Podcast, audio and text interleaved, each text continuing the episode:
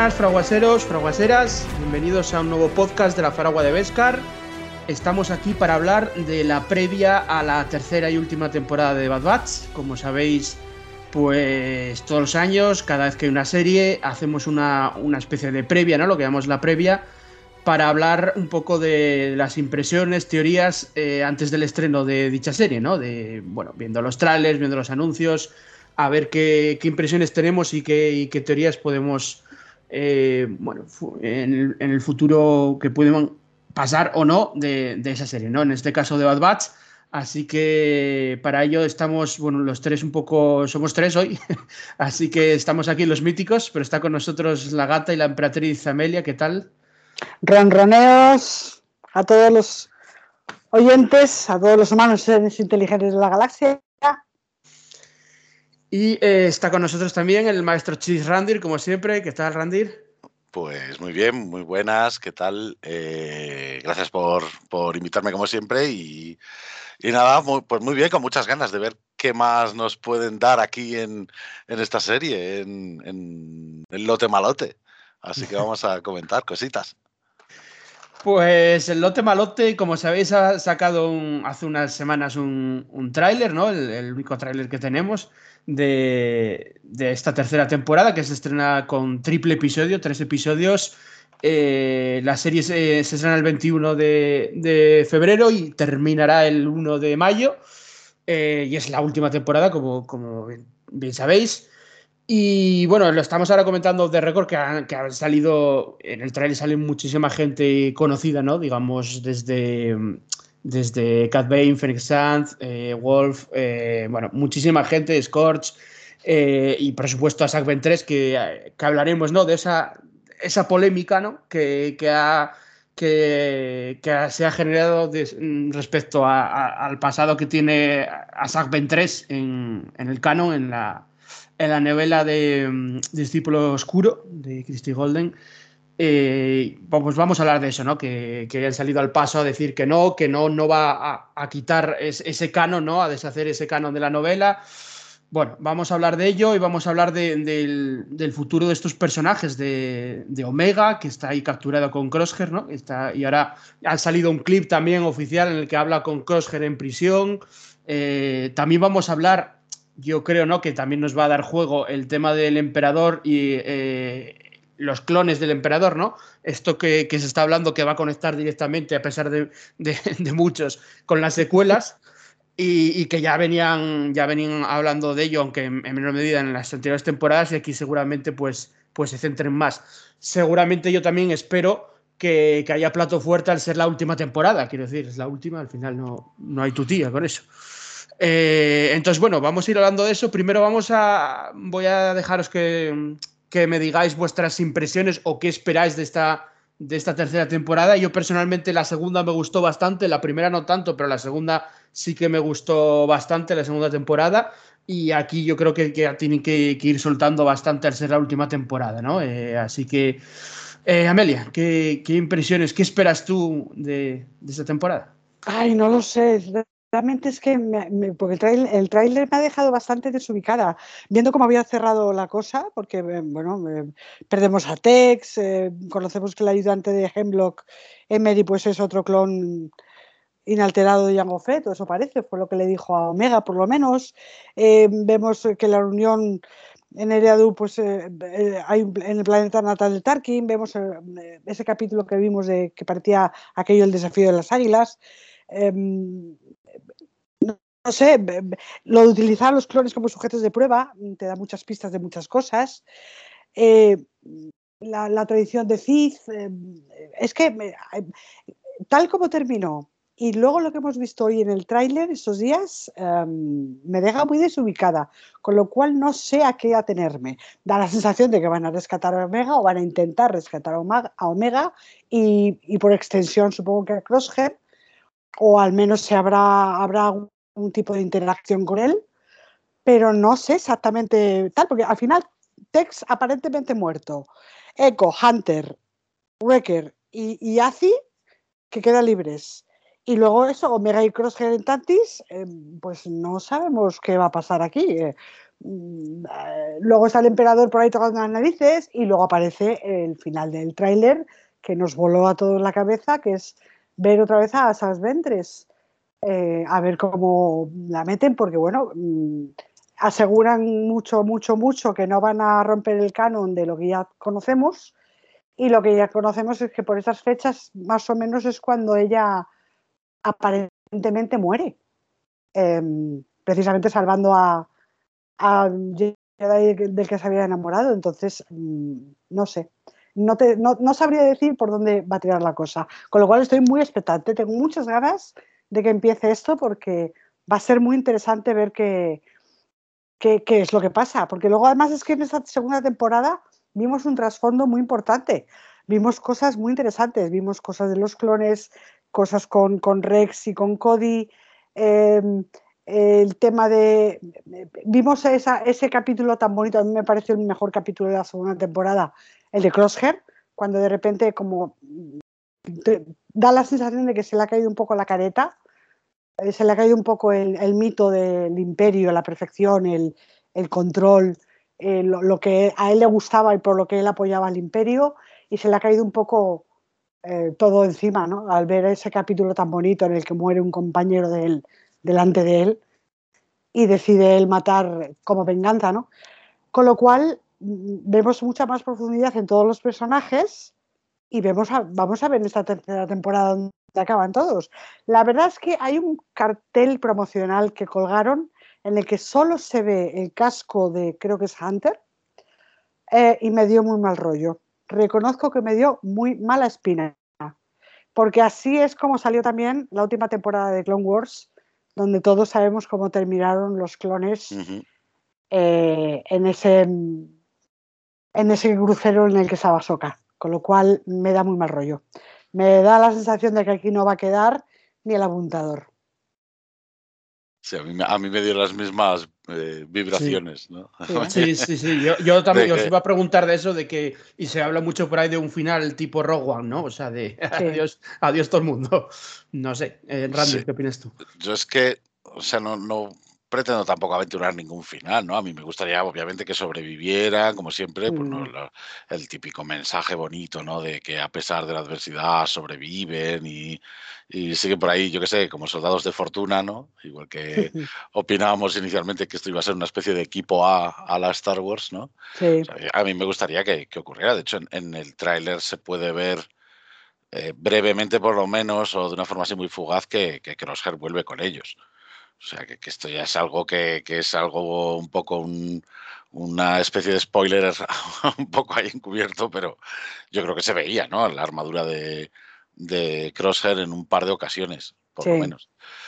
Entonces, eso sí que lo espero, obviamente lo esperaba también desde el principio, creo que es lo típico que sucede aquí, ¿no? Pues que Omega y Crosshair, eh, posiblemente con ayuda de Emery Carr, escapen del Monte Tantis a partir de ahí, ¿qué va a pasar? Pues no lo sé. A mí me mola mucho, sobre todo, tanto más que la historia de los clones, me gusta el, contexto que están dando y cómo avanza el lore de Star Wars para que el imperio apriete el puño de hierro.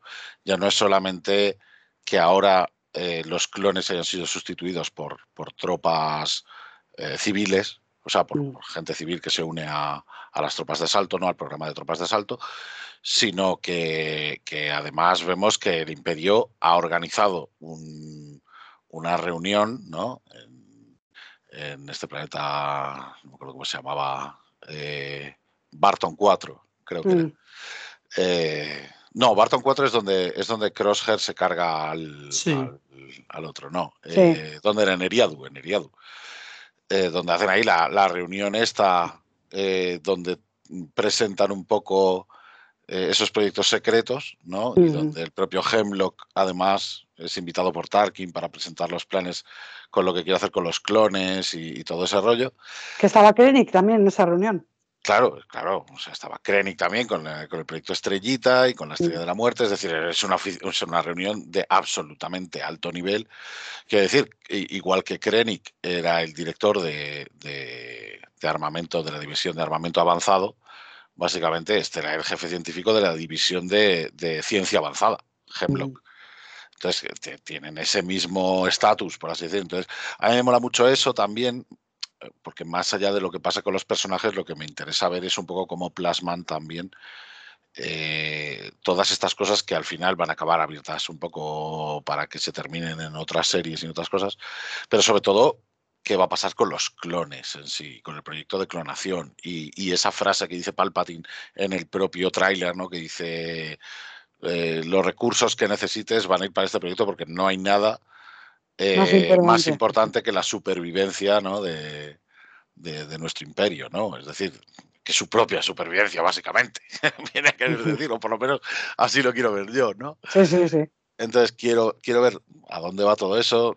Entiendo que para el tráiler, como siempre, nos engañan todo lo que quieren y nos ponen imágenes de todas las cosas que nos hacen tilín, porque esto es así, porque lo han hecho siempre y lo van a seguir haciendo siempre.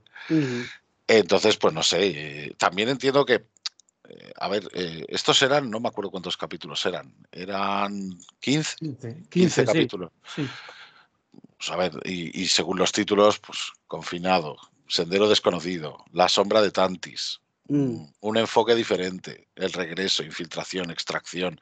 Es decir, todo esto va a ir de, cómo sacan a, creo yo, a, a Crosshair y Omega, que se supone que es la primera mitad de la temporada, ¿no? El séptimo capítulo es extracción. El anterior es infiltración. Entiendo que eso será la forma en la que sacan a Omega y a, Crosshair de, del Monte Tantis. Luego, mm, Bad Territory, o sea, el, el, Heraldo o Mal Territory, Crisis de Identidad a punto de, no retorno, Juggernaut, hacia la brecha, eh, Flash Strike, que es golpe golpe repentino, ¿no? O algo así, y la caballería ha llegado. Pues mm. obviamente esos serán ya cosas cuando Crosshair y, Omega estén de vuelta con ellos y el Imperio los persiga activamente, porque lo hemos visto además, que los mm. persiguen activamente precisamente en, eso de Juggernaut. Entonces creo que en el trailer nos han enseñado cosas de todos los capítulos, ya del tirón. En este caso no creo que sean solamente dos o tres cosas, porque el, Juggernaut directamente es, el nombre del, del, cacharro en el que van en la primera escena del tráiler. Sí que es el, aparato con ruedas que vimos también en The Mandalorian y que vimos en el episodio 3 mm. eh, de, en, Kashyyyk, ¿no? Pues creo que esto es, ya del capítulo 12, o sea, es, ya prácticamente, o sea, quedan tres capítulos ahí para que termine la temporada. Entonces creo que nos han enseñado ya todo lo más relevante, la cuestión es cómo lo vayan hilando todo para, para enviarnos el, mensaje que tengan que enviarnos. No sé, habrá que ver. Habrá que ver yo también habrá que ver si, si esta temporada van a ser menos capítulos autoconclusivos. Claro. En el sentido de que, claro, si, si es como dice Randir, más o menos la, la, primera mitad de la temporada es sacar a Crosshair y, y, Omega de la cárcel. Y, entonces igual hay menos capítulos conclusivos. Pero ojo, o sea, e, esos son el 5 y el, o sea, el 5, el 6 y el 7 a lo mejor, o el 6 y el 7. Mm. Es decir, que, los anteriores son más como de contexto. El, tercero se llama Las sombras de Tantis, por ejemplo, que ahí entiendo que explicarán un poco qué es lo que pretenden alcanzar y todo ese rollo con, con los experimentos y tal y cual. Pero luego un enfoque diferente y el regreso, pues puedes decir, puede ser cualquier cosa. O sea, el regreso entiendo que puede ser el de Asajo Entres, por ejemplo. Y es el capítulo Mm, ¿Cuál era? El 5. Sí, bueno, a ver, pues no sabemos. no sabemos nada porque los títulos también luego pueden ser el no, sí, sí, Claro, claro. Puede ser el regreso de Cross. A perfectamente, con Fi. Con Fi, no, también, claro. Claro, es decir, o sea, al final las posibles pajas mentales que nos hagamos aquí no dejan de ser eso, nada más. No deja de ser especulación, como siempre. Las previas son para eso, sí. Como siempre que hacemos previas, exactamente, se iba a decir. Y yo qué sé, yo aquí he tirado ya de los títulos de los episodios un poco para especular, pero que nadie se venga arriba. O sea, que esto es simplemente mi opinión. O sea, nada más. Eh, que, a mí, juegan con nosotros. Me extrañaría mucho, o sea, que mueran los clones, me parecería lógico y normal, entre, evidentemente, ¿no? Que también pueden, sí, eh, exiliarse y esconderse, etcétera. Alguno y otros no, bueno, no lo sabemos. Pero a, mí me, molaría tanto si mueren como si no. O sea, si, tanto si es un final dramático como si es un final con esperanza. O sea, no sé, el, hecho de que, insisto, volviendo a los capítulos, el hecho de que sea la caballería ha llegado, eso me mm. da cierta, da cierto tono ahí de, esperanza, ¿no? Que es la, frase que usa, la primera frase que usa la remesa mala cuando apareció en el canon. La caballería sí. llegado, literalmente. Es verdad. Yo creo, yo creo, que va a ser un final más bien feliz, que no quita que haya alguna otra baja, ¿sabes? Porque, claro. bueno, quiere decir, pueden morir algunos y otros no. Pero me, me resulta más interesante el futuro de Omega. Porque, claro, sí. mmm, yo no creo que pase desapercibida en el futuro. ¿Sabes? No digo que vaya a salir en las siguientes películas de live action, venga ya directamente, como muchos especula y, y teoriza. Eh, igual nunca sale en, en live action. Te, pero... di, te, digo yo quién es Omega. Omega es, va a acabar siendo, ya lo verás, va a acabar siendo, no, va, va a acabar siendo eh, el, el, personaje que todo el mundo cree que es Rex en el retorno del Jedi. el viejo el este de la barba. Va a ser Omega. Oye, puede ser, inclusión, puede inclusión y esas cosas. Inclusión sí, sí, forzada inclusión. y esas cosas, ya lo sabéis. ¿eh? Hay que cubrir la cuota. Disney siempre. Disney. Claro. Puede ser. No, pero bueno, no sé, es que no sé, ahí sí que me parece interesante porque no sé, no tengo ni la menor idea de dónde iban a acabar con Omega. Yo dudo que, que la baten también. También hay que pensar, que pensar que es un programa infantil. Quiero decir, eh, no es Rogue One, que es una película más adulta, y aquí es un programa que lo ven, vale, lo vemos adultos también, pero también lo ven los niños. Entonces, bueno, eh, veremos a ver. Yo no creo que sea un final súper dramático, pero oye, se puede morir alguien igual que murió supuestamente Echo, ¿no? Que yo creo que no va a volver también, esas otras teorías por ahí, que si va a volver. ¿no? sí, pues se habla mucho del, del nuevo clon X. ¿no? Sí. Se dice, De- se el comenta, clon de Elon Musk. Claro, no, o sea, el, el nuevo clon X este que sale con, con el traje del sniper, ¿no? Del francotirador Sí. que aparecía Sí. en la anterior temporada intentando cargarse a Rillo Chuchi, a la Mm. senadora Chuchi. O sea, el que, el, que, el que se electrocuta con el diente falso, igual que, el, que el oficial de The Mandalorian. Esa- esa- esa- esas cosas a mí me flipan, será para niños, sí, pero es como cuando a Zach Ventres en Clone Wars empala a un soldado de un soldado clon y luego le da un besito. Oh, sí, O sea, por es- favor. No- Es súper cruel y además Ok. denota lo fanáticos que son. El- por cierto, el besito ese lo, lo vetaron. Yo lo leí Sí, por ahí, pero nunca lo Sí, sí. llego a comprobar, ¿eh? Sí, sí, yo lo tampoco lo volví a comprobar, ¿eh? No, no sé Yo si lo quitaron o no lo Yo lo quitaron, leí pero por ahí que lo habían vetado de la, vamos, de Disney Plus del episodio. No hoy. lo sé, no lo sé, no, no lo he confirmado, ¿eh? No lo puedo confirmar. Pero sí que es verdad que, que yo que sé que, que dentro de que es una serie. Yo creo que es más juvenil que infantil. Es que para mí Sí, infantil sí, es Young Jedi sí. Adventures. Sí, sí, o sea, Young juvenil. Jedi sí. Adventures es una serie que es literalmente para niños. O sea, es en Sí. plan de vamos a liberar Para a esta pequeños, bestia. sí. Oh, ha vuelto el malvado Nihil, no sé quién. El malvado pirata, no sé quién. Es todo el rato así, en plan de muy jovial, muy se meten en líos, pero luego aprenden la lección. Y, y eso, es, eso es para niños. Esta es más juvenil, es más para Peña ya un poco. Para pubertad, sí, creo. sí, para pubertad, para los teenagers que están ahí deseando historias guapas y a la vez acción y a la vez. ¿Sabes? Ese tipo de cosas. Entonces, creo que aquí tampoco hay que subestimar mm, este tipo de, de escenas, porque creo que, que son importantes para ver la crudeza del, del propio imperio. O sea, el, el anterior Clone X, volviendo un poco a esto, ¿no? se, hacía lo mismo que el oficial, es decir, mordía un diente falso, se, le- se electrocutaba y se suicidaba básicamente por el imperio. Que aquí es condicionado y en el caso del oficial es más salvaje porque es más fanático. ¿no? Pero aquí, pero aquí es condicionado. Entonces, a- hay que ver también un poco qué es lo que pasa con eso. Porque hemos visto las gafas de Echo. Perdón, Rotas. Tech, de- de y- rota, sí. Sí, yo dije pero no hemos visto, sí, cierto, pero no hemos visto el cadáver. Mm. Y aquí volvemos a lo de siempre, resucitar personajes para tocar los cojones a la gente. No, precisamente para tocar los cojones a los protagonistas. Que Entonces, claro, puede que metan también alguna mierda de esas, alguna cosa para seguir tirando de aprovechar los clones, cómo podemos reaprovechar los clones, qué se puede hacer con ellos. Si si- o sea, al fin y al cabo, ahora mismo ya son experimentos. Los Mm. propios clones ya, lo que queda de ellos, por así decir, ya es para experimentar, para Hemlock. Sí. Entonces ahí ya pueden tirar de, de cosas incluso, fíjate cómo es la cosa, ¿eh? incluso de un cameo de Thrawn haciendo experimentos con las con una hermana de la noche. Es un soldado de asalto. O Pues sea, eso se sería un poco, un poco pro, eso sería demasiado pro, ¿eh?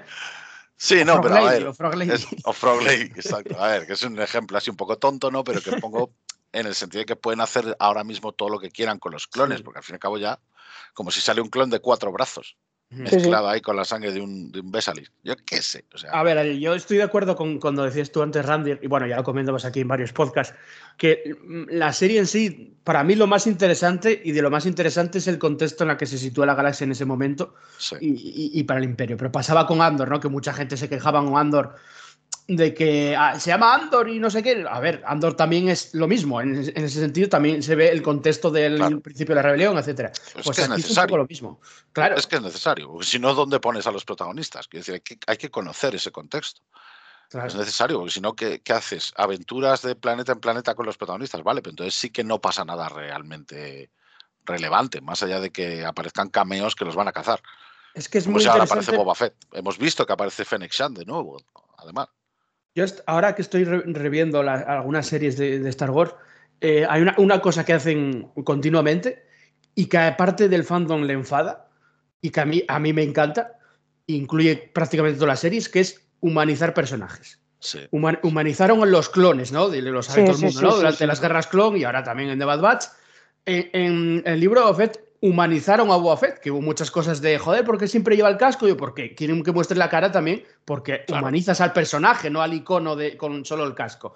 Y, en Andor igual, o sea, humanizaron al, personaje, eh, etcétera.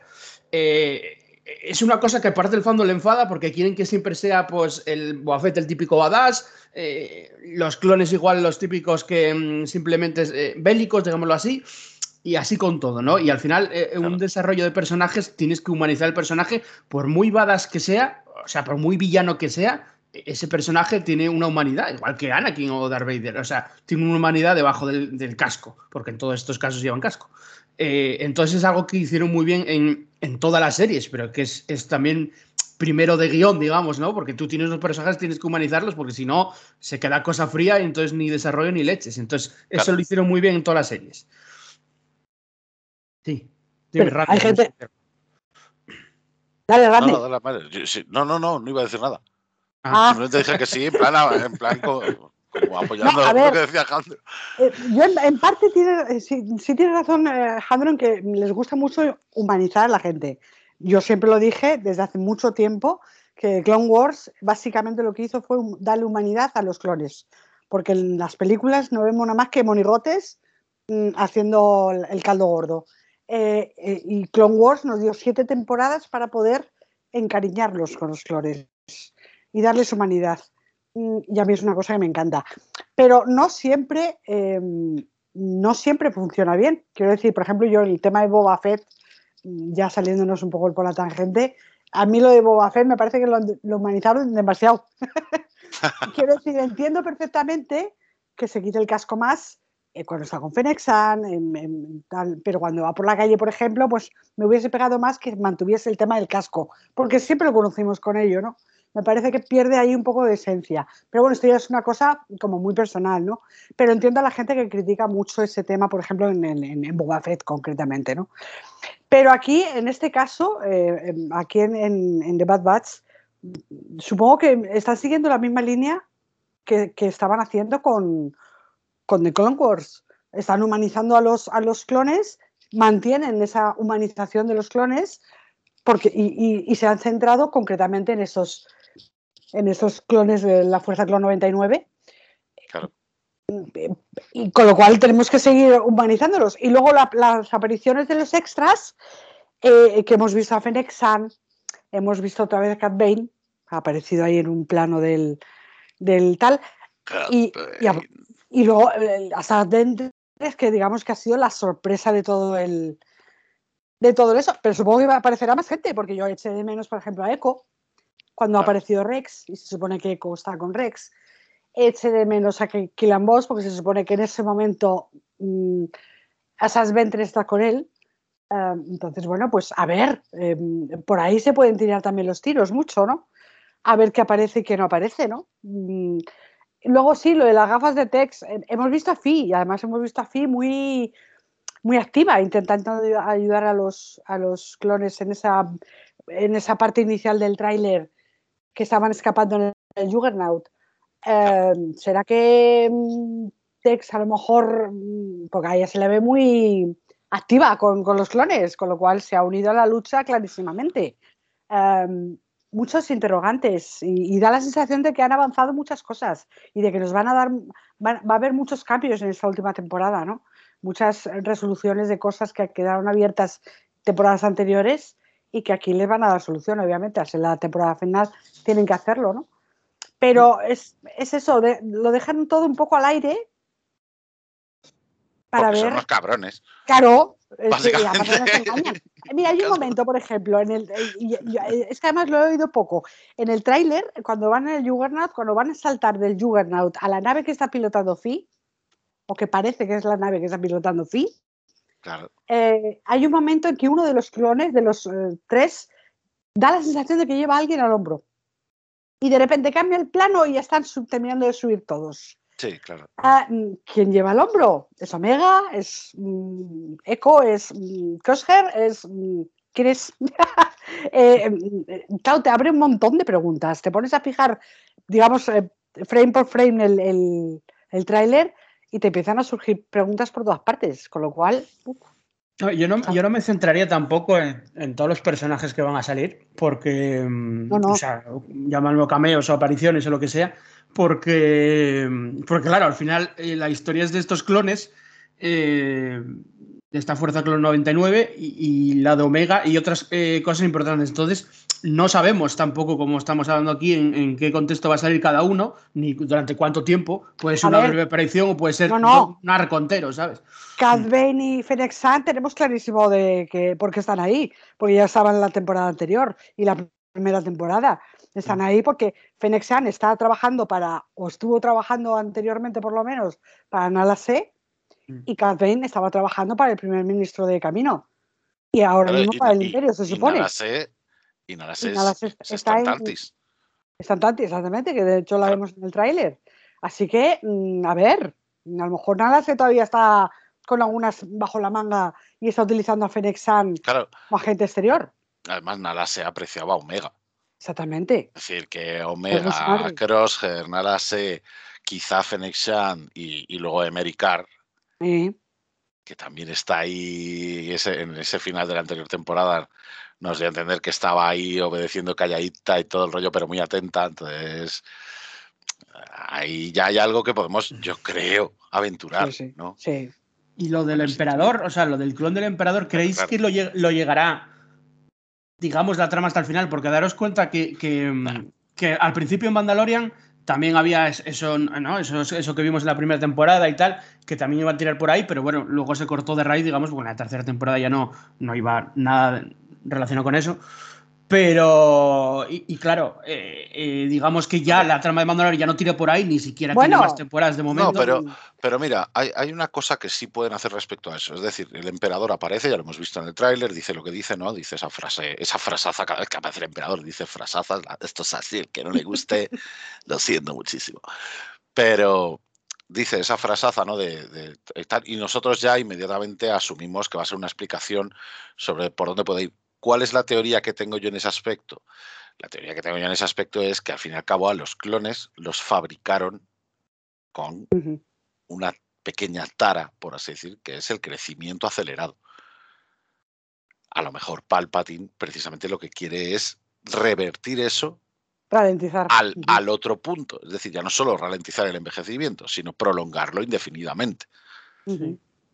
Haciendo X mutaciones sobre los clones. O sea, hemos visto que Hemlock, por ejemplo, es resistente al- a su propio veneno, a sus propias toxinas. Lo hemos visto Sí. ahí, entrar en la habitación donde el otro se queda groggy y, y todo el rollo y explicar además cómo lo hace, ¿no? Y Hemlock es el, el científico aquí, o sea, Hemlock es el que sabe de qué va el proyecto hasta sus últimas eh, consecuencias, ¿no? Entonces creo que Hemlock como villano tiene mucho potencial y hay que explotarlo, yo creo, hasta el final, ¿no? Hasta, hasta el fin de la temporada. O sea, me parecería muy injusto que, a lo mejor lo hacen, ¿eh? Porque con, con, con el vicealmirante Rampart hicieron algo así, se deshicieron de él para presentarnos este nuevo. Entonces aquí pueden hacer algo similar y a mitad de temporada deshacerse de Hemlock para presentarnos a alguien más.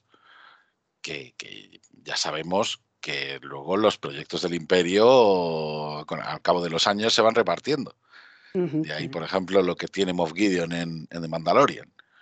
Es otro fulano diferente también, pero que aquí también podría participar. Es decir, en The Mandalorian no, recuerdo la edad que tiene, pero eh, aquí sería jovencito, realmente. Entonces aquí también podría participar y pues, también podría entrar un, joven Moff Gideon.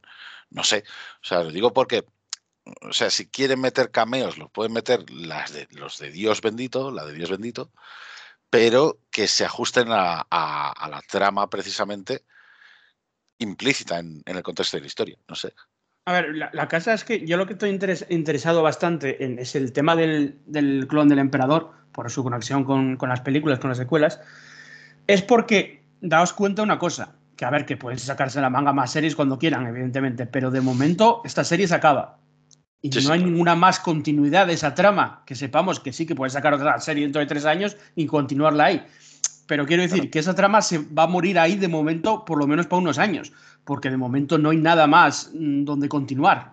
sí, o simplemente, o simplemente va a dejarlo las cosas por un lado establecidas para que ya no haya más mm, dudas Claro, mm, claro. ese es el caso, para dejarlo así, aunque no dediquen un arco entero, hombre, pero por lo menos en que dejen lo que tú dices, o sea, que dejen las cosas un poco claras con respecto a luego a, la secuela. Yo sí que espero un poco, un poco eso, o me gustaría, más que nada por eso, porque si hubiera otra temporada, pues digo, bueno, pues ya continuarán con muy poco a poco con ello, pero claro, como es el final. Y el año que viene, seguramente alguna serie animada saquen que, todavía no sepamos, pero de momento no hay nada. Entonces. No, eh, Jedi. Sí, pero Tales of the Jedi es, este año, en teoría, la, segunda temporada. La, el momento para el que viene no hay nada. Entonces, algo sacarán seguramente de animación, ¿eh? pero no van a dejar un año entero eh, vacío. Pero bueno, de momento eh, lo que tenemos es esto. Entonces, Mm, veremos a ver, veremos a ver lo, que pasa. De, todas formas, a mí la serie, para mí, sí que fue increciendo. ¿eh? Para mí, eh, y suele pasar en las de animación, que van creciendo en casi todas las series de animación de Star Wars, eh, cada temporada es prácticamente mejor que la otra, o más interesante, o más, digamos, con los temas un poco más centrales, ¿no? De, de tal, más que autoconclusivos, aunque luego haya algún número de, de episodios autoconclusivos y se pone la cosa más interesante. Entonces sí que espero que, y a ser el final, sí que espero que la tercera temporada eh, esté a la altura en, este sentido. Que no quita para que haya algún episodio, entre comillas, tonto, ¿no? O sea, de en plan más conclusivo o más, más ligerito. Son 15. Sí, sí, son 15, claro. Entonces no sé tampoco cómo los van a armar, no lo sabemos. Si van a ir también muchos por arcos, eh, o no. Yo supongo que los tres primeros episodios sean un, total, ¿no? Luego hay muchos, muchos días que emiten dos, o sea, de, dos en dos. A ver, es que daos cuenta que los tres primeros ya es el, ya es el día 21. Sí, sí. o sea, los tres primeros. Entonces, los tres primeros ya van a establecer todo esto de un, de un tirón, todo el, todo el contexto inicial de un tirón, igual que han hecho cada vez que emiten un doble episodio o un triple episodio, igual que Andor, por ejemplo. O sea, Andor estableció el contexto de una forma muy clara precisamente porque emitieron esos episodios en, el día del estreno.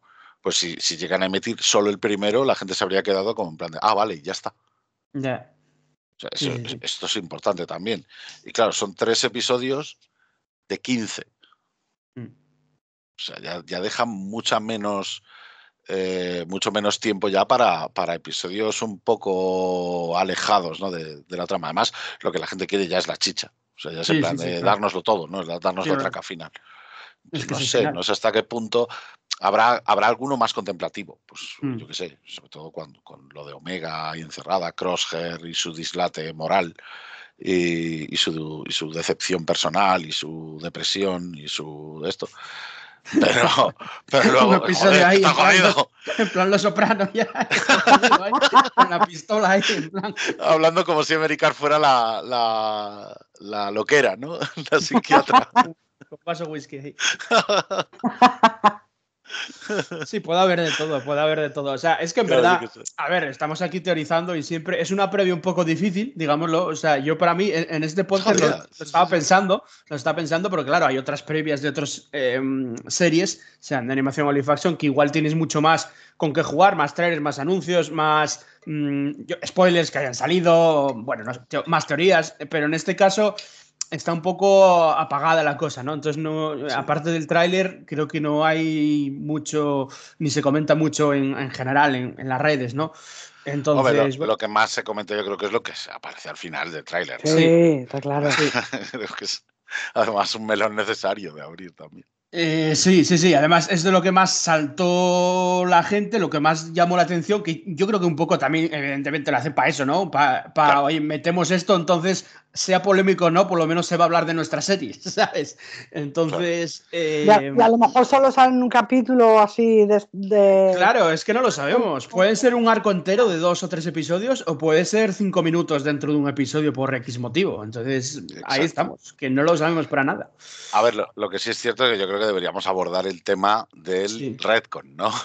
Sí, sí, sí, Posible Redcon, ¿no? Han avisado desde Lucasfilm, han, han avisado de que, eh, o sea, de, hecho, ¿quién había sido el Brad, ¿cómo era? Brad Rau se llama, el productor de la serie. O algo así. Bueno, él, él había dicho que le había encantado Discípulo Oscuro eh, y que lo tenían en cuenta para justificar que nos han devuelto en este tráiler a Asaj Ventres. Asaj Ventres, que además ya está eh, como en la novela, es decir, tiene el pelo, tiene pelo, tiene, tiene, pelo, tiene el sable láser amarillo, que realmente no sé hasta qué punto es el sable láser que lleva la novela o no, pero bueno, eh, tiene el, el sable láser amarillo y se supone, o se suponía, que en Discípulo Oscuro moría a manos del conde Dooku cuando intentaba, eh, cuando intentaba salvar a su enamorado Quinlan Boss. Exactamente. Básicamente. Yo recuerdo que puse, y la tengo aquí delante además, tengo la última página de esa novela. ¿Vale? Y, en, en, esa novela, básicamente, hablan de que, o sea, en esa página, básicamente, bueno, os la leo muy rápidamente, son, son cuatro párrafos nada más. Va a leer, el maestro Randir va a leer la novela.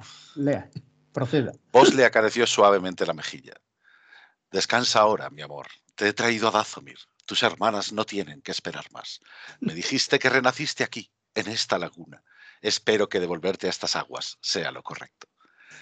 Este, es el primer párrafo. Dice, dio un suspiro tembloroso. Había pensado que iba a temer este momento, pero se sorprendió al sentir más una sensación de paz serena que dolor. Esto era lo que había que hacer, y él lo sabía hasta lo más profundo de sus huesos.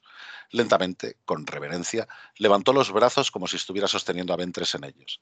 El cuerpo de ella se elevó en el aire como respuesta. Vos la sostuvo en la fuerza sobre la inmóvil y oscura laguna y la bajó con suavidad. Poco a poco, las negras aguas se fueron cerrando sobre ella, recibiéndola en su abrazo. Su rostro fue lo último de su cuerpo que desapareció, pálido y con una expresión de serenidad que ella nunca había conocido en vida. Parpadeó. El agua estaba cambiando de color. Hilos de oh. niebla comenzaron a subir, verdes y brillantes. Verdes como la magia de Dazomir de la que Ventres había hablado. Verdes, al igual que el agua de la vida. Vos recuperó el aliento. Susurros suaves llegaron a sus oídos, sonando casi como que no vi estuvo de inmediato junto a él, su sable de luz apagado pero listo en su mano. Vos, ¿qué está pasando? Poco a poco, con cierta incredulidad, Vos comprendió. Su corazón le dolía con una alegría agridulce. Escucha, fue lo único que dijo. Los ojos de Kenobi se abrieron muy grandes. Él también oyó, en ese momento, los susurros de voces de mujeres. La fuerza había recuperado a su hija descarriada de Dazomir y mientras Vos extendía la mano para enviar a la mujer que amaba una despedida final, pensó que podía distinguir una sola palabra. Hermana. Asaj Ventres por fin había regresado al hogar. Pues vale, esta es. Podéis comprar la novela de Randir. Eh... el audiolibro. En audible, ya sabéis, en no sé qué mierda, en Amazon, no sé cuántas. Eh, a ver, no. Eh, la movida es: sea, está claro que esta novela pretendía matar a Ventres. El tema está en ese último párrafo, ¿no? En el que, o sea, en esa última parte, ¿no? Donde las hermanas llaman y tal, y no sé qué. Pero claro, aquí está la justificación de lo de los hilos de niebla, verdes y brillantes, al igual que el agua de la vida. Guiño, guiño. El que quiera entender, que entienda. Guiño, el pozo de Lázaro. A ver, lo, que, esto lo, hizo, lo, hizo, Star Wars muchas veces. Quiero decir, coge, y lo que acabas tú de decir, la autora acaba de matar, es verdad, la acaba de matar la que quería matar a, a 3 y murió la Sagben 3. Pero Star Wars coge un este, estos párrafos, por ejemplo, y dice, no, es que pasó esto de la niebla y tal, entonces, entonces resucitó. No sé si oyeron los susurros, se quedaron en paz, se fueron y de repente, después de que se vayan, a Sagben 3 tosiendo salió del agua en plan, hostia, ¿qué hago aquí, hijos de puta? Ya está. A ver, yo estoy, encantado porque es un personaje que, que me gusta mucho y que siempre me, gustó y que es súper explotable y ellos lo saben, por eso vuelve. Claro. Es súper explotable. Entonces, no sé en qué contexto volverá, porque no sé si va a volver, eh, eh, digamos, para más adelante o no. Eh, pero bueno, van a probar y luego si nos la comemos en Live en futuras series, pues eso que ganamos, yo creo. Y hay gente casteándola, ¿eh? Bueno, sí, y hace, años ya. Yo, he subido fotos hace años ya de, de, recast y hay cosplays súper guapos por ahí de, de Sí, sí, en la Celebration había muchísimas, muchísimas muchachas disfrazadas de esas juentres y, haciendo coreografías y movidas. Y, a mí, de hecho, me, extraña muchísimo que no, no, la hayan metido en live action porque, por ejemplo, en, en merchandising de Star Wars es un personaje que tiene figuras de todo, o sea, figuras de 600 pavos, bustos de 2.000 euros, o sea, de todo, que quiero decir que ellos no producen un, un, busto, tiene un busto a tamaño real de Saisu de hace años, un busto de 2.000 pavos, que saben que van a comprar cuatro con ese dinero y con ese tal, y si no sería muy, si no, si no saben que van a la salida, entonces quiero decir que, que vende, digámoslo así. así claro. Pero bueno. Eh, claro, o sea, es, que es un personaje carismático. Se hizo muy carismático en, ya, ya, en las Clone Wars de Tartakovsky. Sí. Es que apareció ya en las Clone Wars de Tartakovsky. A mí es donde me ganó. A mí es donde me ganó. Claro. No, no, y es que la lucha que, que, mantiene con Anakin en Yavin 4 en el Templo Masasi es de lo más épico que pudieron hacer en la animación 2D Mm, en Star Wars, o sea, es, fantástico, igual que el capítulo de, Bueno, igual que muchos capítulos, da igual. Mm. El, caso es que, el caso es que apareció ahí, el personaje ya se quedó con, los fans de nuestra, de nuestra edad, yo creo, de nuestra era. Mm. Eh, la incluyeron, obviamente, en, el Clone Wars de, Filoni. Y, joder, y, ha ido evolucionando de una forma muy guay. O sea, nos enseñó Dazomir por primera vez más mm. allá de algún videojuego o alguna novela.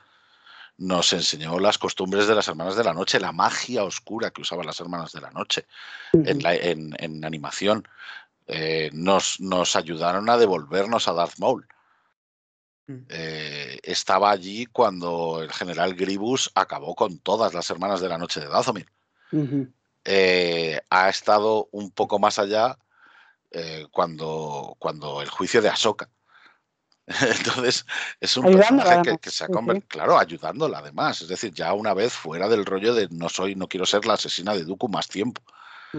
Y encima luego nos, nos, dieron el regalazo que es esta novela de, Discípulo Oscuro, que es fantástica. Mm. a mí me encantó. No voy a decir que es una obra maestra literaria, ni muchísimo menos, pero me encantó, me mantuvo mm. pegado a la novela me interesaba saber qué habían hecho con Quinlan Boss, y, porque es uno de mis Jedi favoritos, y, me interesaba saber qué es lo que había pasado con la propia Sagventres. La usaron también en la, en la novela de Dooku Jedi Perdido, precisamente para complementar la historia del propio Conde Dooku. O sea, es un personaje que, que, ha sido muy recurrente y que es normal que pretendan utilizar hasta que, hasta que se cansen, mm. básicamente. Entonces, cada vez que matas a un personaje, no solamente cierras una etapa, por así decir, sino que además impides que ese personaje pueda seguir usándose a futuro, obviamente. Entonces eso no deja de ser también una, algo que te, que te constriñe a la hora de crear eh, cosas en esta época. Y, joder, si han dicho que van a respetar lo que ha sucedido en esta novela, pues básicamente es que la dieron por muerta en Dazomir y ya está. o sea, que pensaron que, que, por fin había hallado la paz y, se levanta ya en redimida, por así decir, se levanta ya con una vida nueva. Aparte de que ya, ya, hemos hablado varias veces de eso y, como ya dijo Filoni, incluso George Lucas, lo que prima es siempre lo audiovisual. Entonces, eh, es muy difícil decirlo, en plan, ¿se, ¿se, van a cargar la novela o se van a cargar el canon? Pero bueno, es que el canon, ya lo hablamos también eso muchas veces, el canon es flexible, quiero decir, eh, la gente no puede hacerse el canon ya está, nada, pues vaya mierda, ya jodieron el canon. Y también hay que decir otra cosa, o sea, esto es como las novelas de la Alta República con, con ahora el, el, acólita o la acólita. Eh, eh, quiero decir, hay eh, fans de Star Wars que ven los productos en live action o animación son un tanto por ciento muy pequeño dentro del público claro. en general. Y luego dentro de esos fans hay un porcentaje muy pequeño dentro de ese grupo de fans que también leyeron la novela. Claro. Entonces, al final se reduce a cuatro gatos. Es que es verdad. O sea, de, de toda la audiencia que puede tener, si lo mides esa serie a nivel de Estados Unidos o a nivel de cualquier país, ¿cuánta gente habrá leído la novela? O sea, el porcentaje que saldría sería ínfimo. Entonces, ellos no pueden a ver, es que hay, solo hay dedicarse más... a ese porcentaje. Es que yo no sé si estoy en lo cierto, ¿eh? a lo mejor me equivoco, pero yo creo que hay más cultura de, de lore en Estados Unidos que aquí. Sí, en el sentido sí, sí, de que, a ver, aquí sí, que es cierto que los fans que, que, coleccionamos novelas y que coleccionamos cómics, y, quiero decir, no se trata más tanto de coleccionar como de conocer qué es lo que pasa. Uh -huh. y, y, el afán de, de, saberlo todo de la saga, el afán de saber cada detalle. Entonces, claro, y lo comentábamos en el podcast anterior, ¿no? El, el, hecho de que los fans se nos haya un poco enseñado que podemos conocerlo todo, ¿no? Eh, entonces, esto lo que, lo que hace es que ese mmm, grupúsculo que estamos siempre al día y que, y que cada cosa que cambian eh, nos afecta dentro de lo que cabe, ¿no? Porque a mí me afecta, pero yo paso ya, o sea, a mí me afectaba cuando tenía 15 años. Exacto, sí, sí. O sea, a mí me afectaba igual que me afectó que Filoni se sacara de la manga. Y Filoni y George Lucas, perdón. Sí, sí. Que los dos se sacaran de la manga, que Anakin tenía una Padawan, cuando en el episodio 3 no hacen ni mención a, a Ahsoka para nada. ¿no? Sí. Era una de las cosas que en esa época me molestaba. Y decía, joder, claro, es que vale que lo hicieron, vale que lo hicieron después, ¿no? Pero no me gusta porque es que, claro, es que para eso, mm, no sé, añade una referencia si ya lo tenías en mente, básicamente. Porque el propio Hayden Christensen ha dicho, además recientemente, para Empire, en esta entrevista última, eh, por el 25 aniversario, por el 25 aniversario de, de las precuelas, uh -huh. de, bueno, del episodio 1 en este caso, eh, han hecho un mega reportaje ahí en la revista Empire con entrevistas a, a todos los protagonistas y, y, todo el rollo, incluido al jefe Nash, a Brian Bless, por cierto. eh, pero Hayden había dicho que, que eso, que, que, Lucas ya le había contado un poco de qué iba a ir el futuro de Anakin, más allá de, del episodio 3. Uh -huh. O sea, que mientras estaban rodando el episodio 3 le decía, bueno, pues uh, yo, yo que sé, tengo en mente que tenga una Padawan, yo que sé. A, a, lo mejor ahí ya lo tenía claro el propio Lucas, no lo sé, ¿eh? pero esto lo ha dicho Hayden Christensen, no lo digo yo. Entonces, mmm, el hecho de, de, que estas cosas te molesten también depende un poco de cómo te lo tomes tú. Claro. Porque yo luego. Claro, ¿no? Y, y, de, y de cierta madurez, por así decirlo, sin faltar sí. al respeto a nadie. Es decir, el, el hecho de pararte a pensar eh, y decir, bueno, coño, es que claro, es que tienen que hacer retcons en algún momento si quieren seguir usando personajes. Claro. Sí. O, o, por lo menos estos personajes carismáticos. O sea, los personajes carismáticos de los que la gente se ha enamorado, si acabas con ellos, pues al final lo que haces es que la gente no pueda seguir disfrutando de ellos. Entonces, normal claro, que en cierto punto lo resuciten. Y que... ellos, ellos se arrepienten seguramente, en cierto modo, de haber acabado como con Darth Maul en su día, eh, de haber acabado claro con personajes tan pronto que son fácilmente explotables durante décadas y ahora más con el streaming, etcétera. Eh, claro, y otra cosa, Maul, es que eh, es George que... Lucas, o sea, una cosa nada más, George Lucas, eh, la, la, verdad, George Lucas siempre cagó para el universo expandido. Es que eso es verdad. O sea, ah, no, siempre cagó para el universo expandido. O sea, ese se la soplaba. O sea, George Lucas quería hacer unas películas y punto. Y, si, y una serie, bueno, cuando tal, pero, pero quiero decir que y, y, se la George Lucas, y George Lucas se convirtió en empresario. Es decir, claro sí, que claro. cagaba del universo expandido, porque él decía, lo, lo, que yo haga es lo que hay y ya está. El resto que hagan lo que quieran. ¿Me da beneficio? Sí, pues ya está. Sí, sí, claro. o sea, tampoco vamos a, a poner a, a, Lucas de Santurrón. Yo a Lucas en, en su día lo llamaba, lo llamaba mercenario. Porque es así, porque, porque se vendía el mejor postor en el sentido de que, oye, quiero sacar novelas y, y luego tengo pleno derecho de decir que, que las novelas no son canon. A mí me jodía, o sea, a eso voy precisamente, a eso iba, ¿no? Con, con estas cosas. Yo a Lucas le tenía amor y odio, por eso, porque, porque decía, joder, es un cabrón que nos esté dando unas historias que molan tanto como las pelis, algunas de ellas, no todas, porque había mucha broza, pero había algunas que molaría mucho verlas en película, que si Imperio Oscuro, que si eh, Imperio Carmesí, por ejemplo, que si, eh, no sé, eh, Herederos de los Jedi, no sé, había muchas cosas ahí que molaban y, que y, decías, tío, y ahora que él, él mismo llegue y se las cargue de un plumazo es una putada. Claro, pero a ver, el, universo expandido para mí es lo que dices tú, es verdad. A mí me pasa lo mismo. ¿eh? Con, cuando era adolescente, con 16, 17 años, eh, me afectaba mucho más eh, cosas del universo expandido y lo tenías como un altar, ¿no? Muchas, muchas cosas del universo expandido. Luego te das cuenta que, que, además de que siempre sacan, o sea, sigue saliendo décadas y décadas del universo expandido, y es, lo que eh, pasa ahora también, ¿eh? O sea, yo en Twitter, por ejemplo, tengo muchas, he tenido más bien muchas conversaciones con gente que son acérrimos del universo expandido, son cuentas que están creadas ex profeso porque veneran el universo expandido y a mí me parece estupendo que lo veneres. Yo lo adoraba, a pesar de que había muchas cosas que no me gustaban.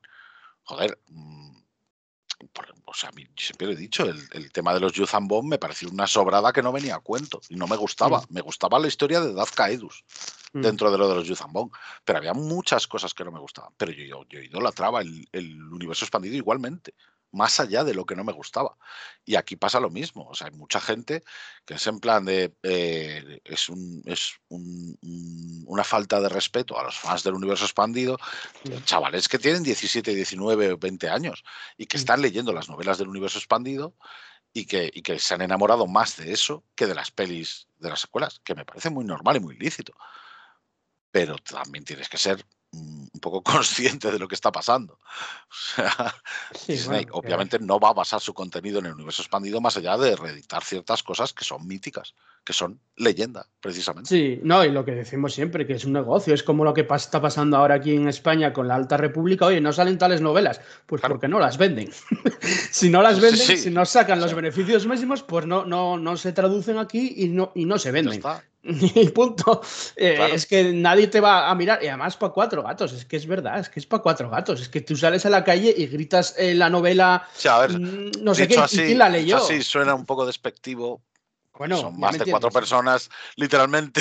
pero, joder, es así. O sea, realmente mm. comparativamente es mucho menor el, el, fandom como nosotros, ¿no? Que, joder, Amelia, tú no lees novelas, ¿no? Por ejemplo. No, no, no, yo, por ejemplo. Somos una representante de esto. No, hay, muchísima gente, vamos. Yo, me quedo tal, sí, sí. De hecho, yo, leo... leo... las novelas de la, la, la, Nueva República, pero me joden porque no me las acaban de, de editar en castellano y yo en inglés, como que no. Con lo cual, bueno, pues estoy aquí parada desde hace un año esperando nuevas películas del. De, pero eso, del universo expandido prácticamente he leído nada más que una, que me ha gustado mucho, que es la de Han Solo, la trilogía de Han Solo y, para de contar. Y, y, debo de tener un par de ellas perdidas del, del medical. Ahora no sé cómo se llama. Bueno, cuando muere Han Solo, cuando muere Chewbacca y cuando. Ah, eh, y luego otra de. de una, sí, y luego otra de, de una médico que está ahí en. Eso se encuentra precisamente con. La curandero de guerra, Medstar. Eh, sí, esa, esa, esa. También la tengo porque la pillaba en eso, en segunda mano, aquí en, en, en lo de las Semana Negra de Gijón, que venden, ponen, siempre están, o ponían por lo menos antes, están de libros de segunda mano y los pillaba ahí. Eh, pero bueno, fuera de eso, tampoco es que me volviera loca yo con el universo expandido. Entonces, en parte por eso, yo creo que, en parte es por eso, por lo que a mí el tema audiovisual en general lo acepto sin ningún tipo de problema, porque como no estoy condicionada a mm. todas las historias que me contaban en el universo expandido, pues a mí no me choca, me han metido a reír o que me hayan cambiado a tal o cual personaje, ¿no? Al, no tener el lore anterior del universo expandido, pues no, para mí no, no me supone ningún conflicto interno. Es lo que pasa. Claro, mm. entonces, bueno. Es pues tal cual lo que pasa, claro. Es que, es que, es, que, hay que entenderlo así también. Es decir, no todo el mundo tiene por qué ser tan acérrimo de comprarse cada mm. cómic y cada novela que, que hay. Y no me considero menos fan por ello. No, no, ni, ni, lo eres, ni muchísimo menos. Es decir, si lo que te apasiona es esto, si lo que te apasiona es Star Wars, eres fan de Star Wars por definición. Igual te eh, quitaron el carne de fan, Amelia, igual te lo quitaron. Sí, alguno, me lo ha quitado, pero bueno, me da igual. no, pero joder, a ver. Mm, hay que entender esto, que vale que un fanático por definición es tan apasionado que, se vuelve loco por coleccionar todo y no sé qué, no sé cuánto. Eso en la teoría es, es, poéticamente bonito, si lo queréis ver así. también es poéticamente peligroso porque conduce a comportamientos extremos también. pero, pero luego en la práctica eso no aplica con todo el mundo. ya, está. O sea, hay gente que tiene más poder adquisitivo mm, o, padres más ricos, simplemente. Hay otras personas que, simplemente no les interesa. Porque no tienen por qué eh, emplear su tiempo libre en leer. Hay gente que opina así y es tan lícito como cualquiera. Y, luego hay otros que también es igual de lícito que, que, te compres absolutamente todo lo que hay, que lo sepas absolutamente todo, pero eso no quiere decir que todo esté escrito en piedra, está escrito en papel. Yo, siempre digo que los mayores fans que vi, que, vi y que veo a veces eh, son los niños. Yo cuando fui a ver Rogue One, había unos niños delante, disfrazados, y, es que es lo más puro que puedes ver de fan de Star Wars. Porque ellos ni coleccionan, bueno, tendrán juguetes, pero bueno, ya me entiendes, ni coleccionan nada, ni leen las novelas, ni comic cómics, ni saben quién es no sé quién de. O sea, no saben absolutamente nada, pero, pero están disfrutando plenamente de lo que. De lo que están viendo, es lo más puro. O sea, para mí es lo más puro, e, e, eso de nivel de fan. Claro, y fíjate, por ejemplo, mm, yo qué sé, niños que vean ahora las Clone Wars porque los padres se la ponen ¿no? Pues lo mm. típico, el padre es fan de Star Wars, le pone las Clone Wars, ven a Sag Ventres, conocen ahí a Sag Ventres, ¿vale? Se acaba Clone Wars y no vuelven a contar nada de Sag Ventres. no, no, vuelven a. o sea, no vuelve a aparecer más, se acabó. Entonces, esos críos que ahora la vean en The Bad Batch van a decir: Ah, mira, si estaba aquí y está haciendo esto, ya está. Los niños no se van a plantear si eso es lo que pasó en tal novela o no sé cuál. Les da lo mismo. O sea, el niño lo va a ver y si le gusta va a fliparlo y va a gozarlo. O sea, el niño es emoción pura, es, es mm, eh, instinto puro en estas ocasiones. Sí, sí, no, es el raciocinio de, la experiencia. Es que es el mejor ejemplo. que lo comen todo, además. Claro. Lo admiten todo. Sí, sí, sí, claro. problema en que no, no, a ver. cualquier cosa. Y si, y si hay algo que no les parece mal, también lo dicen.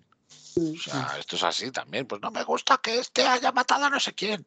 Sí. ya está. O está muerto, o está muerto de verdad o no está muerto. Pero ¿por qué os creéis que resucitan tanto a, tanta peña? Precisamente por cosas como esa. También. O sea, Star Wars no es Warhammer 40.000. O sea, no es una saga mm, ultra grim. Eh, no es Juego de Tronos con, con eh, traiciones, eh, sobre traiciones, sobre traiciones y, todo el rollo. O sea, tiene esos componentes, claro, porque son componentes inherentes a historias que, quieres hacer interesantes, un mínimo.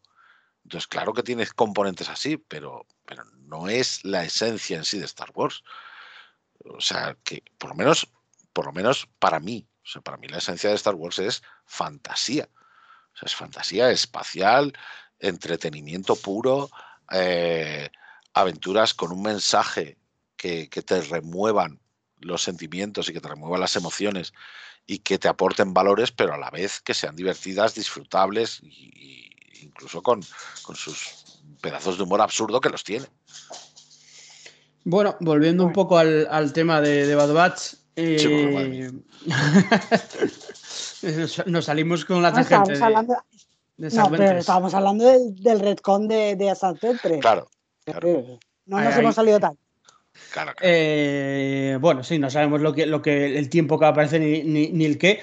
Eh, eh, pues como hacemos siempre, cuando salga Segment 3 ya debatiremos aquí en el podcast de turno si, si, nos gusta o no, la forma en la que aparece o la explicación si es que la dan, etcétera, ¿no? Eso siempre, es que como decía antes, nos estamos ateniendo a simplemente un tráiler y, la serie, y ojo, porque a mí esta serie de Bad Batch eh, la ve muy poca gente dentro de los fans de Star Wars, ¿eh? Y yo a mí, a mí es lo que me parece, porque sí, sí, a mí es lo que me parece, por lo menos en redes, claro, esto es solo una percepción, no tengo datos ni nada, ¿eh? pero yo la percepción que tengo en Twitter es que cuando salen otras series, claro, Sleep Fashion lo entiendo, que son que llevan más peso, digamos, de la audiencia, pero de Bad Batch, últimamente yo lo que veo es que se está hablando muy poco. Se estrena, o sea, en el momento que estamos grabando este podcast, se estrena dentro de una semana. Eh, y, se está hablando muy poco. Es verdad que también, bueno, como ya comentamos otras veces aquí, el streaming ha bajado, ya no hay tanta gente que está viendo estas cosas, entonces se está diluyendo un poco, que nos da exactamente igual. Ahora, encima es la última temporada, así que da igual que la vean cuatro que doce. Pero, pero bueno, eh, pero me, llama la atención que, no leo mucho en Twitter hablando de, de ¿no? En, general, por lo menos desde la, la burbuja que es X. y, es un poco como, como Resistance en ese aspecto. Es decir, al final tú sabes si la serie está gustando o no está gustando, mm. sabes si está teniendo cierto éxito cierto, o cierta repercusión y lo que quieres mm. es darle un, cierre apropiado. Sí, sí, no, a mí me parece bien. O sea, que, ni, alargarla demasiado porque no la va a ver tanta gente como esperas. Sí. Y, y porque alargarla demasiado también acaba cansando a mucha peña si no le interesa pues oye, a ver, cuanto, más larga, peor. Lo que hacen es evitar las temidas cancelaciones que había antes, ¿sabes? En el pico, o sea, en, vamos, en los canales que, que no son de, streaming, que eran plan de repente, ¡pum! cancelada. Entonces, eh, pues vale más tres temporadas que, que después de la cuarta te, te la cancelen, ¿no? Te, te queda ahí. Entonces, eh, eso, pasó cuando el Clone Wars también, es decir, al final compró Disney y bueno, de hecho, ya antes de Disney habían cancelado Clone Wars. Sí, sí, sí, sí. Lo habían cancelado antes de que lo compre Disney. Claro, o sea... Y claro, porque es así, porque la, televisión tradicional es así. Te cancelan en el momento que baja la audiencia, te la cancelan. Ven que la, audiencia es mejor que el, presupuesto, o sea, que no, es rentable, digámoslo así. Y, hasta luego, Mari Carmen. Claro, y, luego pasa otra cosa, que, joder, ha pasado precisamente, y por ir de nuevo, el ejemplo de Clone Wars. Clone Wars vieron que la habían cancelado y todo ese rollo y fue una putada para el propio Filón y todo eso. Bueno, pues al final consiguió hacer la última temporada y cerrarla de una forma más pensada, más meditada, yo creo. que, Simplemente, que simplemente tirando para adelante. Sí, sí, claro. Lo, que nos iban a dar, básicamente, podía estar muy bien, pero realmente la trama de Utapau mm. era un poco bueno, vale. y y lo único que quedaba ahí era precisamente lo de Asaj Ventres, cerrar Asaj Ventres y la, al cancelarla la cerraron ya con la novela. Y creo que precisamente eso le ha favorecido. Pues si le llegan a cancelar, si la llegan a, a, mm, finiquitar, por así decir, en la serie, a lo mejor no le hacían tanta justicia. Porque a lo mejor lo tenían que hacer en uno o dos episodios a lo sumo. Y quizá eso habría jugado en contra. Sin embargo, precisamente el hecho de haber cancelado la serie permitió que a posteriori disfrutásemos de la séptima temporada de Clone Wars y disfrutásemos de, Discípulo Oscuro. Entonces, a lo mejor a, veces mm, no hay mal que por bien no venga, ¿no? sí, sí, se cierra una puerta y se abre otra. Es que yo también estoy convencido de que en breve, o bueno, este año, a lo largo del año, anunciarán una nueva serie de animación, ¿sabes? Porque no creo que Disney Animation se quede, o sea, Disney Lucasfilm Animation se quede sin, sin nada que hacer más que algún cortometraje de, esto de Tales of the Jedi. Eh, que, sí, que harán alguna temporada más, pero son, son cortometrajes o, o, fíjate, o eso, o, como precisamente Tales of the Jedi se recibió con tan buena acogida. Porque se recibió con buena acogida, realmente. O sea, a lo mejor aprovechan y dicen, oye, en vez, de, en vez de seguir con The Bad Batch, vamos a centrarnos en fábulas sobre los Jedi, las crónicas de los Jedi, y a contar más historias sobre los Jedi. Y así los vais conociendo todavía más. El año que viene, daos cuenta que el año que viene va a ser un poco seco en Star Wars, solo hay la serie de Andor. Y, yo creo que sí que anunciarán alguna más de, animación. Daos cuenta que no da tiempo a, anunciar otra de Live Action porque no, no daría tiempo a estrenar el año que viene. Entonces solo hay una de tal. Eh, entonces yo creo que sí que harán algo de animación de, que esté en el año que viene, pero bueno. Y, además es, lo típico, hay que generar contenido también. Quiero decir, una cosa es que, generes menos, o sea, que no te vengas arriba y, generes 50 series y 50 películas, ¿sabes? Pero, pero yo qué sé, en un año tener una serie de animación más o menos autoconclusiva o más o menos abierta, bueno, da igual, pero tener una serie de animación y alguna otra en live action sí, sí, claro. Eso de mantenimiento, sí, O sea, el canal tiene, eh, streaming tiene que mantenerse y tiene que haber mantenimiento. Tiene que haber al menos una serie o dos de, cada, sí, sí. Claro, a ver, lo, que empieza a ser ya es época de, de Acolyte. Sí. Y, después empezará Skeleton Crew.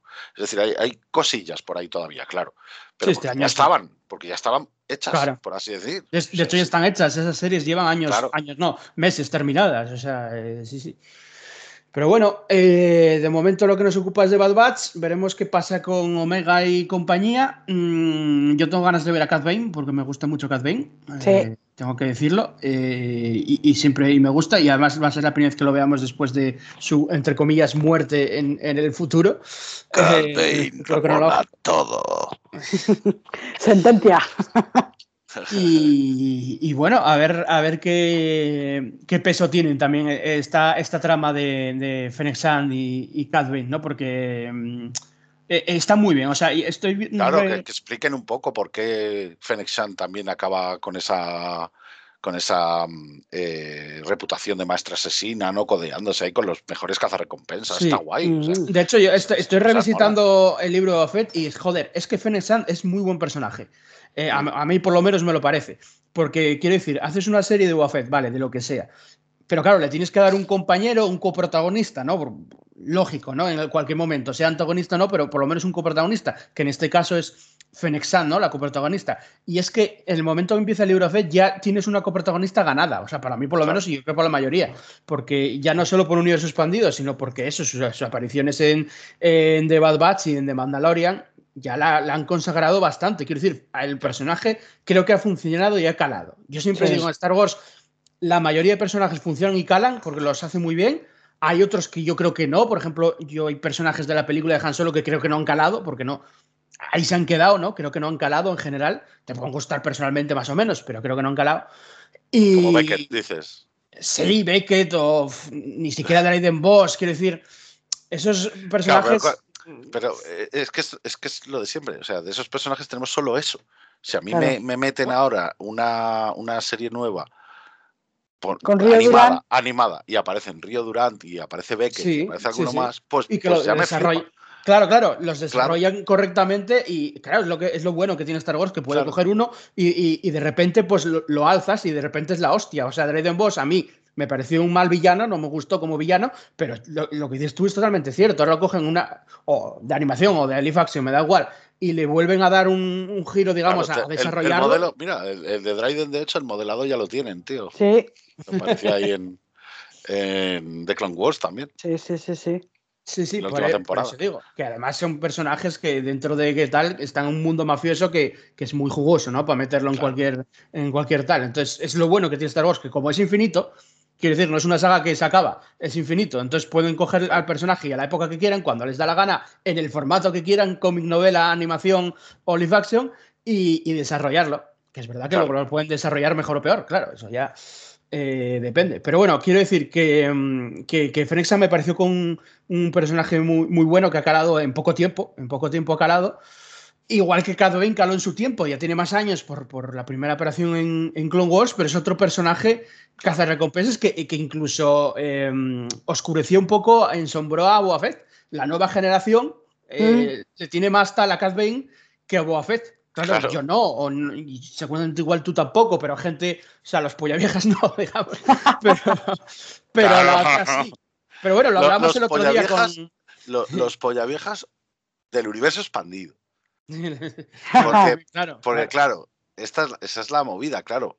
Toda la fama real de Boba Fett, o más bien la infamia de Boba Fett, viene del universo expandido. Exactamente. Ni siquiera de las pelis. Yo me adentré en el universo expandido por Boba Fett, porque digo yo, yo quiero Claro. saber quién es ese, ese personaje misterioso que Claro. casi no habla y ahí me metí en el universo expandido, fue la primera vez que entré fue ahí. Entonces, Claro, pero, pero es que eh, todas las jefadas realmente que hace, las hace en el universo expandido. Claro. Y el que sea tan querido y Sí, el sí, que sea tan apreciado. El, el tema es que, por ejemplo, en el universo expandido, Cad Bane, comparativamente me refiero, ¿eh? sí, en, en el, en el canon actual, Cad Bane ha aparecido en varios cómics, pero de forma muy, sosegada, sí, no, no. muy no. de secundario, muy de, Sí. muy de actor secundario. y o no sea, hace aparece, tanto pero como. no es el prota. Que bueno, que yo sigo diciendo lo mismo, ¿eh? no es por entrar en ese debate que no tiene nada que ver, pero sigo diciendo lo mismo. Boba Fett hacía jefadas en el universo expandido y en el, en el universo Live Action tenemos la escena de Mandalorian repartiendo leches con un palo y luego la otra jefada montando un Rancor, que luego la gente Claro. se queja. Y digo, "Me cago en la hostia". sí. Con esas dos escenas nada más, yo creo que ya. o sea, Joder, y la persecución bastante. del tren, que es la puta hostia. Eh, pero- otra, otra jefada, sí. Pero, a, a ver, mi, mi punto es que Boba Fett protagonizaba sus propios cómics. Es decir, los cómics estaban hechos a medida del personaje. Sí, sí, Era así, era para que todavía fuera más badass, para que todavía fuera más jefe y todo ese rollo. Incluso en las novelas, joder, Boba Fett acaba siendo Mandalor. sí, sí, o sea. Boba Fett acaba siendo el mandaloriano más importante, aunque se dudase de si era mandaloriano o no. ¿Vale? Pero acaba siendo el mandaloriano más importante de los mandalorianos, el líder. ¿Vale? Pero, pero los cómics estaban centrados en él. En este caso, en Cad Bane, o sea, no hay cómics de Cad Bane en sí. Hay cómics en los que aparece Cad Bane. Ya, O sea, ya. hay cómics de Darth Maul en los que Cad Bane, Aurra Singh y otros cazarrecompensas le ayudan a sus movidas. Pero es el de Darth Maul, Sí, no es el cómic de Cad Bane. Entonces, Mm. claro, el universo expandido está siendo injusto en ese aspecto con eso. Si quieres darle realmente una, una presencia y un contexto y un, y un peso más grande a X protagonista. Joder, han sido más generosos en ese aspecto con Baylor's Balance, pero de calle, que con el propio. Cad Bane. Porque Sí, sí. Baylor's Balance protagoniza la serie Cazarrecompensas. Sí, Cuando realmente yo pensaba que, como se llamaba Cazarrecompensas, al primero que iban a meter ahí es a Cad Bane. Y no aparece. No, no, no. ya lo sé. Es Es, que no verdad. aparece. Le están dando mucho, mucho bombo a Balance. Es prácticamente su, Claro. su, su tal, su, su cómic. Claro. bueno, eh, Es que es así, pero bueno. eh, Ahora, sí que nos hemos ido por los cerros de VA. Perdón, perdón, sí, sí. Ahora sí que nos hemos ido lejos. Nos vamos para todos lados. Bueno, da igual, esto es así, los podcasts eh, es, así, es como hablar en la barra un bar. Es igual. Sí, sí. Bueno, nada, eso lo que comentaba, que cazarrecompensas, y por ahí yo creo que ya hemos hablado de Aseuben 3, de estos cazarrecompensas, también de lo del clon del em- futuro clon del emperador, etcétera, bueno, los experimentos. Eh, Omega, es verdad, por cierto, que no quiero irme también por ahí, pero es verdad que una cosa que se, siempre quisieron de la segunda temporada es que saliera y lo digo por- porque eh, recordemos que es alfa. Y- y Omega es, o sea, son, son hermanos, y, y es alfa y Omega. Sí, Entonces, este, este sí que es el verdadero macho alfa. sí, sí, sí, es El macho. verdadero, pero porque la- designación era alfa. tal cual. Sí, sí, es verdad. Entonces, nada, no, puede- no pueden decir esclavo 1, van a decir macho alfa. Entonces, eh, eh, a mí sí que me gustaría también que saliera algo de Boba Fett, y lo digo porque para Omega tiene que ser importante esa relación en sí. O sea, no sé si acabará apareciendo o no, pero O sea, su, su relación con, con Boba Fett, dices. sí, claro, son hermanos. Sí. Pero yo creo que te estás flipando aquí. O sea, Omega no, la con- no, Omega no conoce a Boba Fett de nada, ¿no? Ya, digo, digo que si apareciera, digo si apareciera Ah, en la ah. tercera temporada. Hombre, Que digo que si apareciera sería importante. por lo menos sería chocante para ella, creo yo. Sí. Por lo menos chocante ver a un adolescente, porque ya sería un poco más mayor, yo creo, ¿no? Ver a un adolescente con su misma cara también. Yo estoy viendo ya el, el meme, ¿no? o sea, el meme que le pone todo el un mundo de Boba Fett con la peluca de la peluca rubia de Daniel Logan. De- Ah, Ese yo, mítico. mira, pues no, yo entre Boba Fett, Omega y su nueva hermana, porque ella misma se ha, se ha autollamado así, que es la ayudante de, de Sí, Hemlock, sí. Americart, pues yo el, el meme que se me viene a la cabeza es el de Spider-Man, los tres Spider-Mans señalándose el uno al otro. Sí, o sea, sí. directamente. De todas formas, tenemos que recordar una cosa, ya para cerrar, porque supongo que ya estamos para cerrar. Sí. Eh, recordemos que The Clone Wars se dedicó directamente a humanizar a los clones. Pero de Bad Batch lo que nos estaba mostrando desde el principio es el cambio de República e Imperio. No podemos Sí. perder eso de vista, porque realmente lo que subyace en toda esta historia de la Bad Batch es ver cómo está cambiando de República a Imperio, de clones a mm, soldados regulares, digamos, que son los Trooper que conocemos en, las- en la trilogía original. Eh, no perdamos de vista ese punto, ¿eh? porque sí, mucho Cat Bane, mucho Fennec mucho eh, Asad Ventres y qué va a pasar y Tex estará muerto, no lo estará y rescatarán a Omega, no lo rescatarán y todo esto, pero recordemos que eh, lo que subyace de toda esta historia es ver cómo cierran, porque se supone que cuando cierren esta, eh, esta historia dentro de 15 capítulos, vamos a ver cómo se ha instaurado el imperio que vemos, por ejemplo, en Andor. Sí, Mm. sí, sí. Quiero decir, todo lo que- el organigrama que estamos viendo en la serie de Andor, que hemos visto en la primera temporada de Andor, con los Stone Trooper, con los soldados de asalto, con toda la gente que hemos visto ya en Andor, que ya está totalmente, eh, digamos, instaurado el funcionamiento del imperio, ya los clones ni están ni se les espera, no se sabe nada de ellos, ya no queda un rastro de ellos, con lo cual vamos a, supongo que el cierre de esta temporada será el cierre de la historia de estos personajes tan queridos para nosotros, pero además veremos cómo cierra definitivamente todo para dar paso a lo siguiente, digamos, temporalmente hablando, sería Andor. Así que, fíjate qué bonito, a ver cómo lo hacen. Fíjate qué bonito ha sido el viaje realmente que nos han dado, que es el de las consecuencias directas de la Orden 66, pasando por cómo los soldados de asalto reemplazan a, los soldados clon, hasta llegar ya a este statu quo, a este nuevo statu quo. Es decir, a esta nueva situación en la que el imperio ya gobierna eh, indiscutiblemente la galaxia y todavía no existe ni siquiera, por así decir, nada más que a lo mejor fraguándose tímidamente focos de rebelión. Sí. Sea, a mí me parece que es cojonudo, absolutamente. Es decir, porque incluso eso nos lo han contado gracias a Rex, gracias a la aparición de Rex. Que es el de, que realmente es, que creo que Rex va a ser el nexo de unión entre lo que ha sido The Bad Batch, Clone Wars The Bad Batch, a lo que será después, posteriormente, em, Andor. Quiero decir, el único nexo de unión que sabemos que existe, porque sabemos que Rex vive hasta, hasta por lo menos, por, lo menos hasta la batalla de, de, Yavin, sabemos que está. Endor, en Endor, en Endor está vivo. Endor, es, no sé si es oficial ya.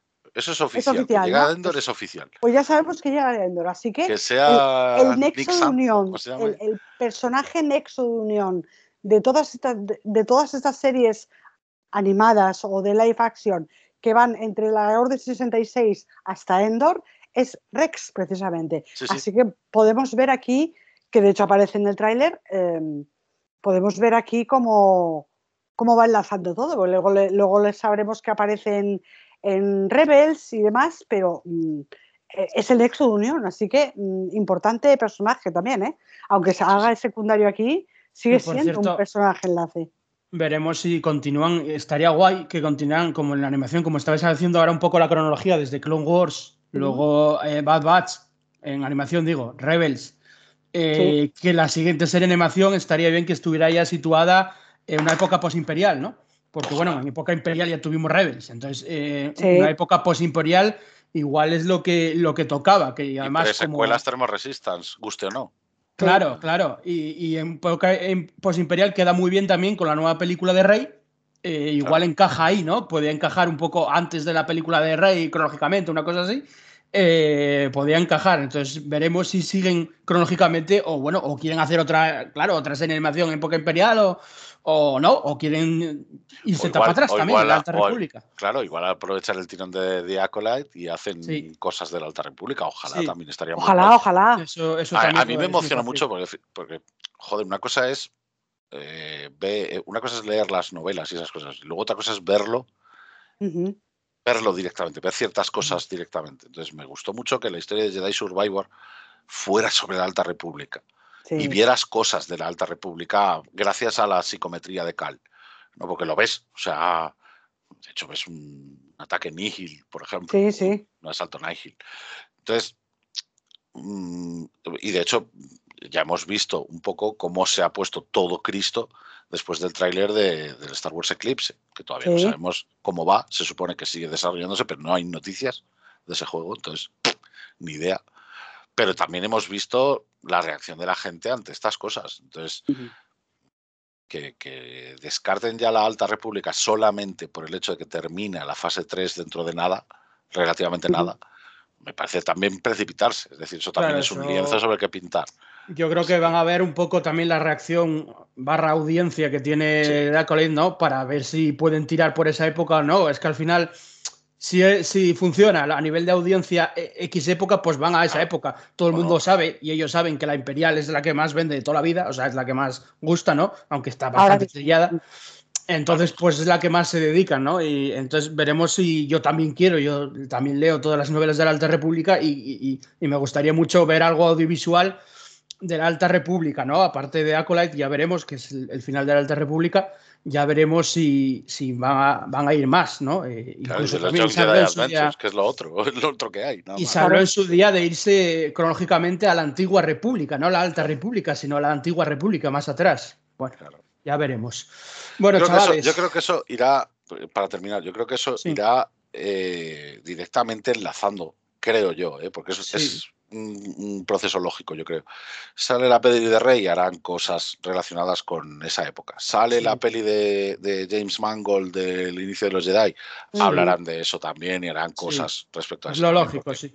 Es lo, es lo habitual y lo lógico. Sí. Bueno. Vale, pues nada, aquí hemos charlado como siempre eh, los viejunos y las viejunas de, de este podcast, Vieja no, de edición platino ya. Edición edición vintage. Hombre, Cuando los 900 años lleguen algunos, no será su aspecto tan bueno. ahí estamos, sí señor. Ahí, ahí estuvo muy acertado Yoda. El maestro Yoda. Vale, pues gracias Amelia por estar con nosotros. Nada, un placer volver a estar aquí con, con todos nuestros oyentes y a seguir, a esperar eso, una semanita. En este caso, a la hora de grabar el podcast nos queda una semanita y poco más y con muchas ganas de ver a ver qué nos dan. Eh, gracias, maestro Chis. Gracias, insisto de nuevo. Gracias a vosotros por invitarme, por contar, por contar siempre conmigo. Y eso, que, que- qué emoción, que ya, que, que ya no queda nada, que ya no queda nada. Dios mío de mi vida. Joder. Semana, triple episodio, hora y media, ¿eh? Como una Joder. película, vaya. Como Dios, una película. A ver, así que ahí estaremos. Eh, como siempre, estaremos en todas las semanas en el podcast de la Faragua de Vescar aquí eh, comentando cada episodio o cada arco de episodios. En, en este caso, pues comentaré los tres primeros episodios eh, nada más estrenarse y luego cada semana, pues eso, lo que emitan, que a veces es un episodio, a veces doble episodio. Aquí lo comentaremos todas las semanas como siempre. Así que, pues nada, muchísimas gracias a todos los oyentes por escucharnos. Un saludo y que Frog Lady os acompañe.